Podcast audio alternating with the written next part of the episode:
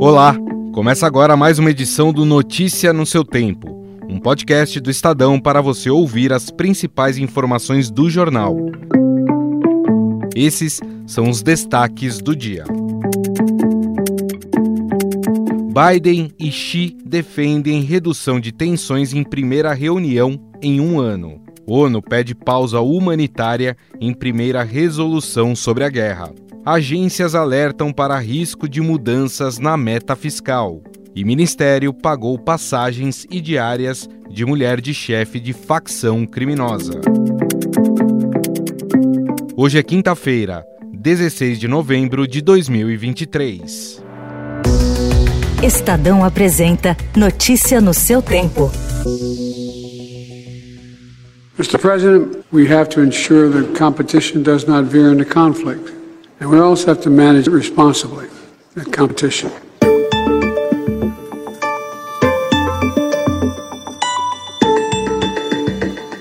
Os presidentes Joe Biden e Xi Jinping defenderam ontem a redução das tensões entre Estados Unidos e a China em uma aguardada e primeira reunião entre os líderes em um ano. A conversa que ocorreu à margem da cúpula anual do Fórum de Cooperação Econômica Ásia-Pacífico é uma das tentativas de moderar o tom de ambas as potências em questões como Taiwan, sanções e intercâmbio comercial.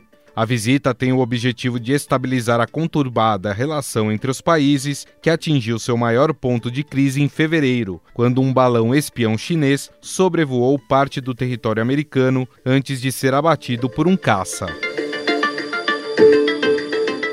Since Hamas barbaric attack on October 7th, the world has turned to the Security Council for leadership, and many have been rightfully frustrated by its lack of progress. But today, we were able to adopt a resolution on this conflict. O Conselho de Segurança da ONU aprovou ontem a primeira resolução desde o início da guerra entre Israel e o Hamas, em que pede pausas humanitárias e maiores esforços para a entrada de ajuda humanitária na faixa de Gaza. A aprovação aconteceu no mesmo dia que Israel conduziu uma operação militar dentro do hospital Al-Shifa, o maior do território, e aumentou a pressão para o estabelecimento de garantias humanitárias no conflito. Aprovado por 12 votos a zero, com três abstenções, o documento da ONU exige que todas as partes do conflito respeitem o direito internacional, com a garantia da proteção de civis, especialmente crianças, e libertação imediata e incondicional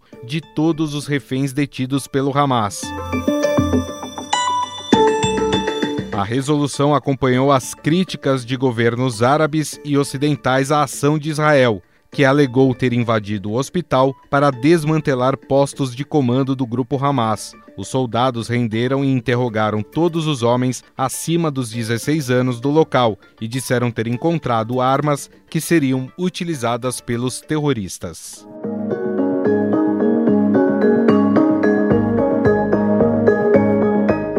Parque do Ibirapuera, na zona sul de São Paulo, ficou lotado ontem. Muitos paulistanos aproveitaram o feriado para curtir em família e amigos um pouco de ar livre. As sombras das árvores eram os locais mais disputados às 3 horas da tarde, com sensação térmica de 37 graus e alerta vermelho do Instituto Nacional de Meteorologia, de risco à saúde por causa do calor intenso. Foi o quinto dia seguido de termômetros acima de 34 graus. Em todo o país, 2.707 municípios estão sob alerta máximo por causa da forte onda de calor que atinge o Brasil nesta semana, segundo o balanço do INMET. Isso representa quase metade das 5.565 cidades brasileiras. As temperaturas só devem voltar a patamares mais baixos no domingo, quando mínima e máxima esperadas pelo Instituto Nacional de Meteorologia para a cidade de São Paulo é de 19 e 24 graus, respectivamente.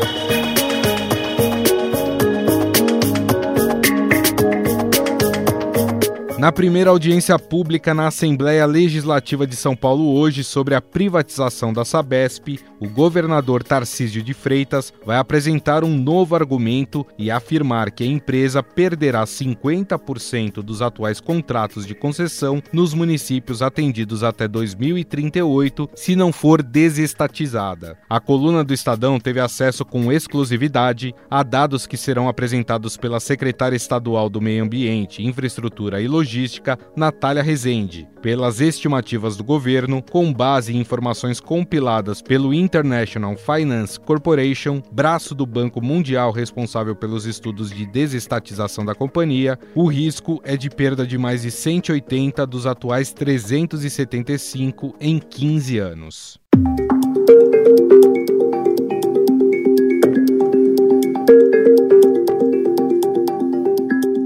Uma eventual mudança da meta fiscal para 2024, ainda que não leve a um rebaixamento das notas de crédito do Brasil, traz incerteza sobre o arcabouço fiscal e compromete a credibilidade em torno das novas regras, de acordo com duas das maiores agências de risco do mundo. Conforme as instituições, a alteração do alvo também atrapalha os esforços para a recuperação do grau de investimento, pois a redução da dívida pública é um dos pontos-chave para obter a classificação.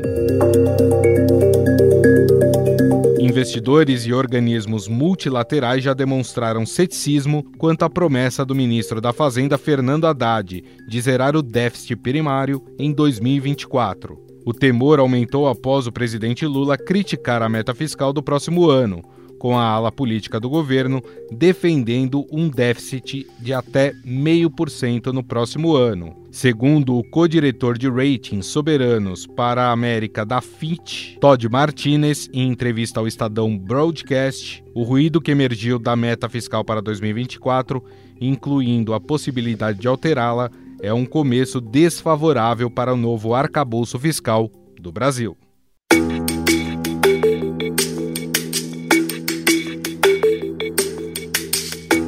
O Ministério dos Direitos Humanos pagou passagem e diárias para Luciane Barbosa Farias, acusada de integrar o Comando Vermelho, participar de evento da pasta em Brasília. Como revelou o Estadão na segunda-feira, ela se reuniu com autoridades do Ministério da Justiça e Segurança Pública e também dos Direitos Humanos. Luciane foi à capital federal, bancada com dinheiro público, para o encontro de comitês e mecanismos de prevenção e combate à tortura, realizado nos dias 6 e 7 de novembro.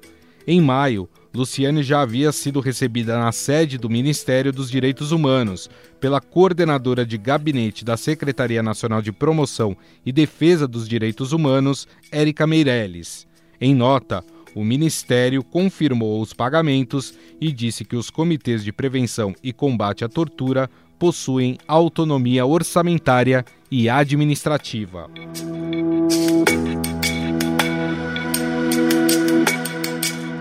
A menos de um ano das eleições municipais de 2024, moradores das maiores capitais do país estão insatisfeitos com a qualidade dos serviços públicos. É o que aponta uma pesquisa de opinião feita pelo Ideia Big Data, em parceria com a ONG Agenda Pública.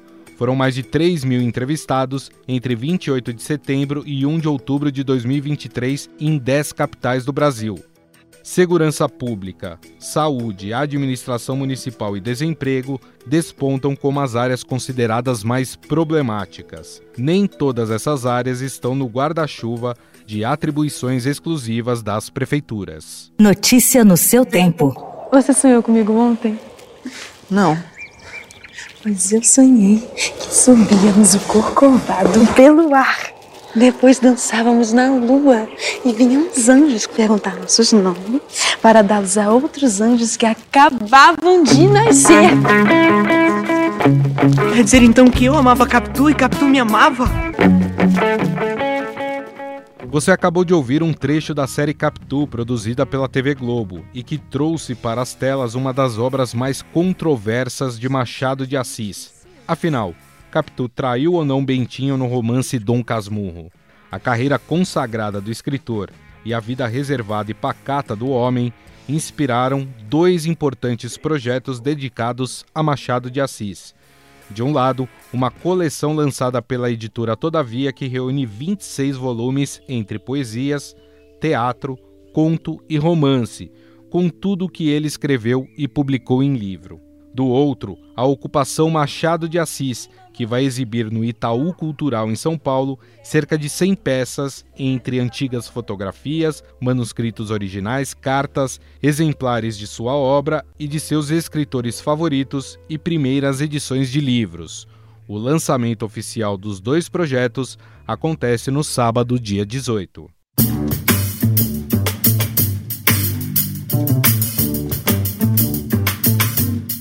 Essa foi mais uma edição do Notícia no seu Tempo, com apresentação e roteiro de Gustavo Lopes, a produção e finalização é de Mônica Herculano, o editor do núcleo de áudio é Emanuel Bonfim. Você encontra essas notícias e outras informações em estadão.com. Um abraço e até a próxima. Você ouviu Notícia no seu tempo.